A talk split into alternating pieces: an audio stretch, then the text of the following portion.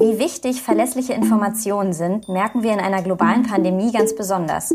Schließlich können wir andere und uns selbst gefährden, wenn wir nicht über die Ausbreitung des Virus Bescheid wissen. Aber haben wirklich alle Menschen in Deutschland die Möglichkeit, sich ausreichend zu informieren, auch wenn sie nicht oder nur wenig Deutsch sprechen und verstehen?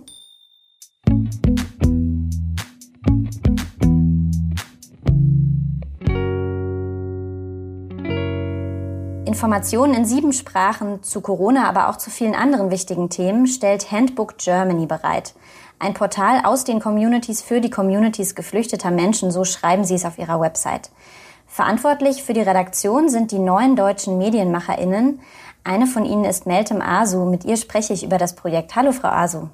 Hallo, Frau Morlang. Aus welcher Situation ist denn Handbook Germany heraus entstanden? Das gab es ja auch schon äh, lange vor Corona. Das gab es auch schon lange vor Corona, das ist richtig.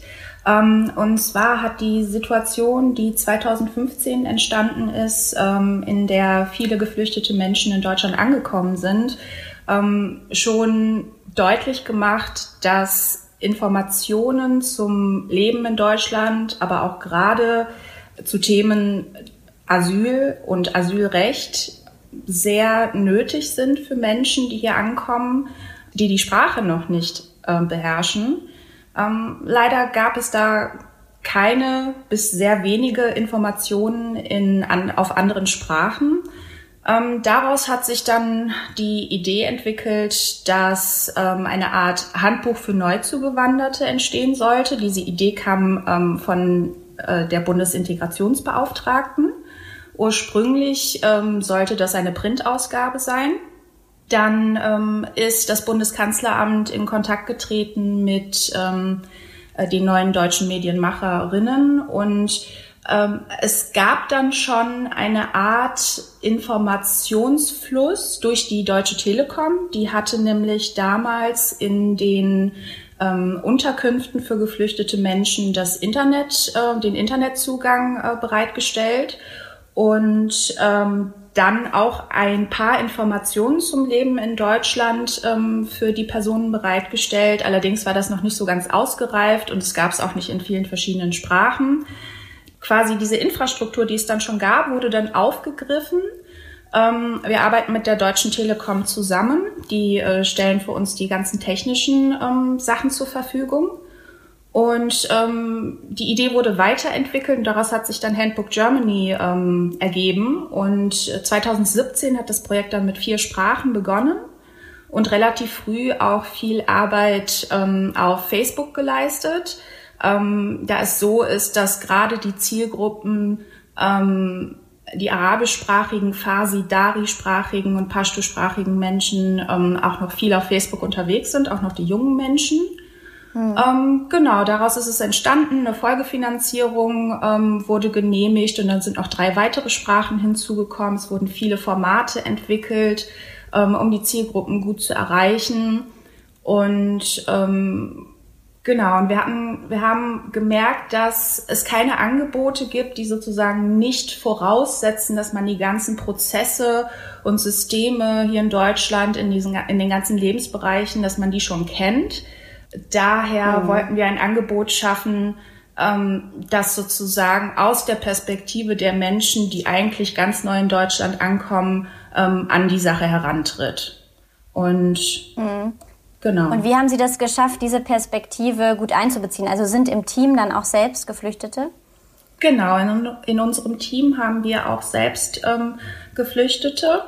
Ähm, unsere Redakteurinnen und Redakteure wissen also, wie es ist, ähm, auf der anderen Seite zu stehen und Informationen zu benötigen. Ähm, und aus dieser Perspektive geben sie die Informationen dann auch weiter. Mhm. Sie haben ja schon anfangs gesagt, es war mal Print geplant, es sind aber doch viele auf Facebook unterwegs. Was müssen Sie noch beachten bei der Kommunikation? Also auf welche Bedürfnisse müssen Sie eingehen, damit die Leute das auch wirklich nutzen, was Sie an Informationen aufbereiten? Genau, ja, es ist ganz wichtig zu schauen, dass ähm, unsere Angebote auch zugänglich sind mit dem Smartphone, weil viele Menschen, die unsere Angebote nutzen, ähm, mit ihrem Handy ähm, unsere Informationen aufrufen. Dann ist es auch ähm, wichtig, also wir, ich hatte schon die unterschiedlichen Formate erwähnt, die wir mhm. ähm, sozusagen entwickeln, unter anderem auch Filme, Informationsfilme. Ähm, diese untertiteln wir auch immer, da gerade bei der Nutzung mit dem Handy viele den Ton ausschalten, gerade wenn sie auch in einer mhm. Sammelunterkunft leben ähm, und den Film dann trotzdem sich anschauen können mit den Untertiteln. Wir haben auch eine Vorlesefunktion auf unserer Webseite. Das heißt, man kann sich die Texte vorlesen lassen, ähm, weil es natürlich auch Nutzerinnen und Nutzer gibt, die ähm, das Lesen nicht beherrschen. Ähm, es ist aber natürlich auch vorteilhaft für Menschen, die blind sind oder eine Sehbehinderung haben. Ähm, mhm. Dann ist es ganz wichtig, auch, ähm, ich sag mal, mit den Menschen, die unsere Angebote nutzen, auch im Dialog zu sein, also erreichbar zu sein. Das sind wir über Facebook Messages, über E-Mail und auch über Telefon, wenn wir nicht gerade im Homeoffice arbeiten. Ähm, und es ist auch für uns wichtig, nicht nur Copy-Paste-Informationen und, und 1 zu 1 Übersetzungen bereitzustellen, ähm, sondern wir schauen, was die Communities wirklich benötigen und gehen dann auch auf diese Inhalte ein greifen auch oft Themen auf, die in den sozialen Medien diskutiert werden oder ähm, Fragen, die an uns gestellt werden. Genau. Mhm. Und was war überhaupt der erste Schritt, um das Ganze mal bekannter zu machen? Ging es da vor allem über persönliche Empfehlungen oder gab es wirklich Kampagnen, ähm, Flyer zu verteilen oder erstmal auf sich aufmerksam zu machen? Das ging tatsächlich, ähm, soweit ich weiß, weil ich nicht von Anfang an ähm, dabei war, über die sozialen Medien, also hauptsächlich über Facebook. Ähm, mhm. Das war so, dass in den Unterkünften für geflüchtete Menschen ja das Internet bereitgestellt wurde von der Telekom. Und sobald ähm, jemand das Internet nutzen wollte und sich eingeloggt hat, wurde er auf unsere Seite direkt ähm, ah, weitergeleitet. Das ist ja praktisch. Mhm. Unsere Reichweite ist ähm, dann natürlich auch ziemlich groß, ähm, was uns auch sehr freut. Und genau, da können wir ja vielleicht, ich weiß nicht, ob Sie da noch eine Frage stellen werden, nachher nochmal drauf eingehen. Ja, doch gerne. Also Sie können es auch gerne jetzt schon sagen, wie ähm, vielleicht wie es sich auch entwickelt hat, dass es ja dann noch mehr Sprachen wurden. Also das kam ja vielleicht auch aus der Community heraus, der Wunsch, das noch auszuweiten, oder? Genau, also es ist natürlich so, dass wir uns selber wünschen, noch viel, viel mehr Sprachen anbieten zu können. Das ist natürlich immer auch eine Finanzierungssache. Ähm, und da ähm, schauen wir natürlich auch, welche Sprachen werden benötigt, welche Sprachen werden besonders häufig gesprochen und ähm, sind dann natürlich auch, wie gesagt, auf die Finanzierung angewiesen und hoffen, dass wir in Zukunft auch mehr Sprachen anbieten können. Mhm. Jetzt kommen wir doch mal auf Corona zu sprechen. Also es war ja gerade in den ersten Wochen der Pandemie das Informationsbedürfnis riesig, habe ich auch an mir selbst gemerkt. Irgendwie, man hat extrem viel mehr noch Nachrichten konsumiert als sonst schon, ähm, um eben ja nicht sich selbst und andere gesundheitlich in Gefahr zu bringen. Äh, wie hat dann in dieser ähm, allerersten Zeit, in der die Verunsicherung auch so groß war, Handbook Germany darauf reagiert? Ja, als die Corona-Pandemie sich auch in Deutschland bemerkbar machte, haben wir ähm, sehr schnell ähm, umgestellt auf niedrigschwellige Informationen zum Coronavirus. Als erstes haben wir über, also generell über das äh, Virus und die Hygieneregeln aufgeklärt und auch über das Verhalten bei einem Infektionsverdacht hingewiesen. Ähm, wir haben relativ schnell auch ähm, Informationen auf unserer Webseite bereitgestellt, dann in den unterschiedlichen Sprachen, dann immer weiter verwiesen an die ähm, unterschiedlichen Behörden, an das Gesundheitsamt und so weiter, ähm, haben Telefonnummern bereitgestellt ähm, und haben auch sehr viel auf Facebook äh, gemacht mit unseren unterschiedlichen Formaten, po von Podcasts bis ähm, Videos, ähm, bis zu Slideshows, alles Mögliche haben wir benutzt, um die Informationen weiterzugeben. Und es gab ja zunächst keine Informationen in anderen Sprachen. Also die Informationen auf Deutsch wurden ja auch erstmal entwickelt und die ganzen offiziellen Stellen oder auch ähm, Schulen und Behörden, ähm, die hatten ja alle nur Informationen auf Deutsch.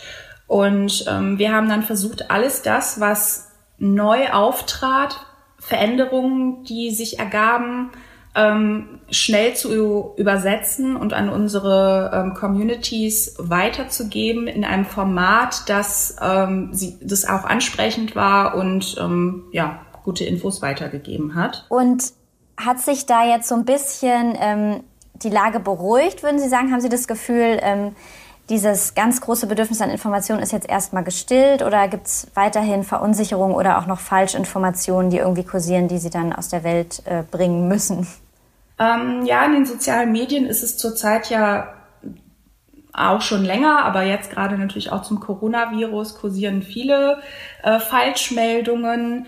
Ähm, wenn wir merken, dass in unseren Communities, da ja auch unsere Redakteurinnen und Redakteure sehr ähm, aktiv sind auf Facebook und auch in den Gruppen unterwegs sind, in denen unsere User sind oder halt auch Fragen beantworten, auf Kommentare eingehen, ähm, da merken wir dann auch, wenn dort Falschmeldungen verbreitet werden. Äh, in der Hinsicht klären wir dann auf. Ähm, wir sind jetzt gerade dabei, auch noch ein ähm, auf Fake News und Hate Speech noch weiter einzugehen und da eine Reihe ähm, zu konzipieren. Und weil das natürlich auch ganz wichtig ist, darauf aufmerksam zu machen, unterscheiden zu können, was, ich sag mal, richtige Informationen und was falsche Informationen sind. Hm. Und abgesehen von Corona, was sind denn die wichtigsten Themen, die bei Ihnen am meisten nachgefragt und äh, geklickt werden? Ja, das sind vor allen Dingen Themen zu Asyl und Asylrecht. Diese Themen werden sehr häufig gerade auf unserer Webseite abgerufen. Ähm, der, ich würde mal sagen, das Thema, das am allerhäufigsten angeklickt wird, ist ähm, das zum blauen Pass, zum sogenannten blauen Pass, den anerkannte geflüchtete Menschen bekommen. Ähm, aber auch Themen zu Ausbildung und Arbeit. Wir haben ja ganz viele verschiedene äh, Themen, die wir aufgreifen auf unserer Webseite und ähm, genau immer darauf eingehen, was das jetzt eigentlich genau ist, darauf äh, eingehen, dass es das auch gibt, ähm, weil woher soll man es sonst wissen, dass es diese Dinge gibt, wenn man nicht darauf hinweist. Hm. Und ähm, wie kann man denn da auch die Behörden noch mehr in die Verantwortung nehmen, dass es jetzt bei Corona nicht so schnell ging, in sieben Sprachen zu übersetzen? Okay, aber die ganzen anderen Themen, was Asylrecht ähm, angeht, also diese fortlaufenden Themen, kann man da nicht schon auch von den Behörden fordern, dass die auf lange Sicht das selber alle mehrsprachig bereitstellen müssen? Ja, eigentlich schon. Also es ähm, zu manchen Themen gibt es auch mehrsprachige Angebote, aber sehr wenig. Ähm, das ist jetzt vielleicht nicht das allergrößte Problem, sondern häufig ist es auch so, dass dann ähm, es nicht durchdacht ist und die Qualität der Angebote nicht ähm, nicht so hoch ist. Ähm, und wenn dann, wenn es dann mehr, mehrsprachige Informationen zu bestimmten Themenbereichen gibt, dann sind diese meistens auch nicht vollständig, sondern es wird immer nur ein bestimmter Bereich ähm, übersetzt. Und ähm, es ist auch so, dass die Übersetzungen dann vielleicht auch nicht gut durchdacht sind, weil sie häufig eins zu eins Übersetzungen sind und voraussetzen, dass man dann die Prozesse und das System bereits kennt. Ähm, das heißt, man geht nicht wirklich auf die Bedürfnisse der Zielgruppen ein. Und ähm, das wäre eine große Sache, dass man es ist, also es reicht nicht einfach nur eine übersetzte PDF auf eine Webseite hochzuladen, die auf Deutsch ist. Da kann man sich dann vielleicht nicht so gut orientieren und diese Informationen nicht gleich finden. Hm. Ja, kann ich mir vorstellen. Ähm, wir fragen ja bei uns im Podcast auch immer, was können wir tun? Also was kann jetzt jede und jeder Einzelne tun, um sich solidarisch zu zeigen mit Menschen, die Informationen brauchen und die vielleicht nicht in ihrer Sprache finden können? Wie kann man da helfen? Also da unser Angebot Handbook Germany jetzt natürlich wirklich auch ähm, sehr breitflächig ist und ähm, viele Informationen bereitstellt und man auch mit uns in den Dialog treten kann, ähm, ist es natürlich ähm, schön, wenn man auf uns aufmerksam machen könnte und uns weiterempfehlen mhm. könnte, sodass äh, immer mehr Menschen ähm, gute, gut durchdachte Informationen auch auf ihrer Sprache finden können. Ähm, ansonsten ist es so, dass man, dass jeder Einzelne und jede Einzelne ähm, vielleicht bei alltäglichen bis bürokratischen Situationen aushelfen kann, gerade wenn man selbst mehrsprachig ist und ähm, somit übersetzen und vermitteln kann. Mhm. Können Sie da noch auf irgendein Netzwerk hinweisen oder irgendeine Stelle, wo man ähm, solche Dinge noch vermittelt bekommen kann, solche Tamdems oder Begleitungen? Wahrscheinlich ist es auch immer lokal. In jeder Stadt gibt es da wahrscheinlich irgendwie was, oder? Genau, das ist immer, ähm, da gibt's jetzt wirklich nichts Zentrales, wo man darauf mhm. aufmerksam machen könnte. Nicht, dass ich jetzt wüsste. Ja. Aber genau, gerade bei so ähm, Tandems ist es natürlich ähm, sehr toll, ähm, dass man sich da austauschen kann, nicht nur über die Sprache, ähm, sondern auch ähm, über Informationen zum alltäglichen Leben in Deutschland. Ja, da gibt's ja wirklich auch Programme von ganz, ganz vielen ähm, Vereinen und da ist es wirklich wahrscheinlich immer am besten, wenn man in der eigenen Stadt guckt. Hier aber auch noch mal ein kleiner Verweis vielleicht auf die Podcast-Folge, die wir schon mal gemacht haben zu Start with a Friend, wo zum Beispiel auch Tandems vermittelt werden. Das gibt's auch in ganz vielen Städten in Deutschland. Ähm, kann man auch noch mal unsere Podcast-Folge nachhören. Ähm, und also Handbook Germany findet man dann bei Facebook, haben Sie gesagt. Facebook ist das Wichtigste und sonst die Website. Sonst die Webseite, genau richtig. Alles klar. Die ist einfach handbookgermany.de zusammengeschrieben. Genau, handbookgermany.de.